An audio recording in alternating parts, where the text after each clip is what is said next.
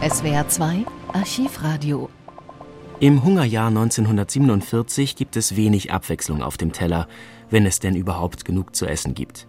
Im Landfunk gibt es deshalb Rezepte für alle, die ihre Familien satt machen müssen und wenige Zutaten zur Verfügung haben. 1947 stehen Spinat und Kartoffeln auf der Speisekarte. Sie möchten wissen, für wie viele Personen die Rezepte gelten.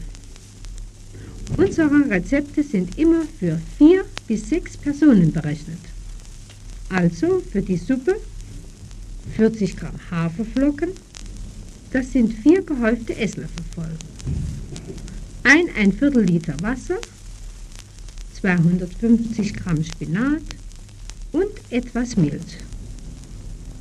Wenn Sie mal nur eine kleinere Menge Spinat erhalten, ist es zu empfehlen, eine Spinatsuppe oder einen Spinatsalat zu bereiten. So reicht es für alle. Kennen Sie aber auch schon die Spinatkartoffeln? Noch nicht? Dann hören Sie weiter gut zu.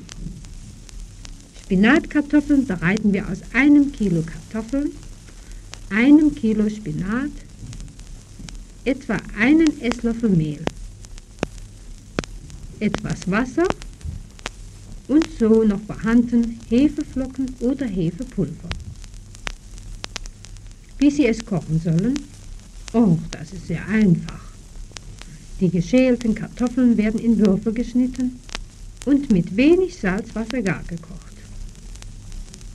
Dann gibt man den geputzten und gewaschenen Spinat hinzu, der feinnudelig geschnitten sein soll.